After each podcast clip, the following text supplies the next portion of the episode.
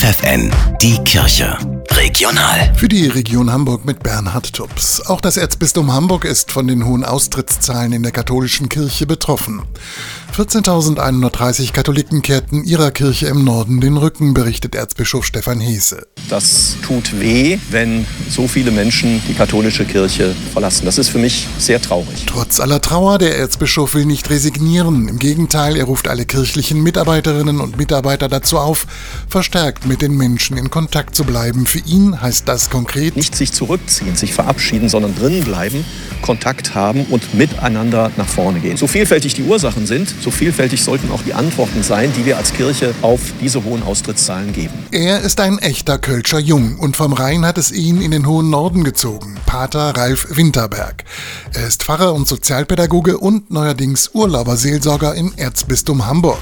Genauer gesagt im Ostseebad Dahme. Dort lädt er Urlauber in seinen Kirchenstrandkorb ein. Dort können Menschen Platz nehmen, die einmal etwas aus ihrem Leben erzählen wollen, die jemand zum Zuhören brauchen, die aber auch vielleicht in der Stillephase dem mehr zuhören möchten.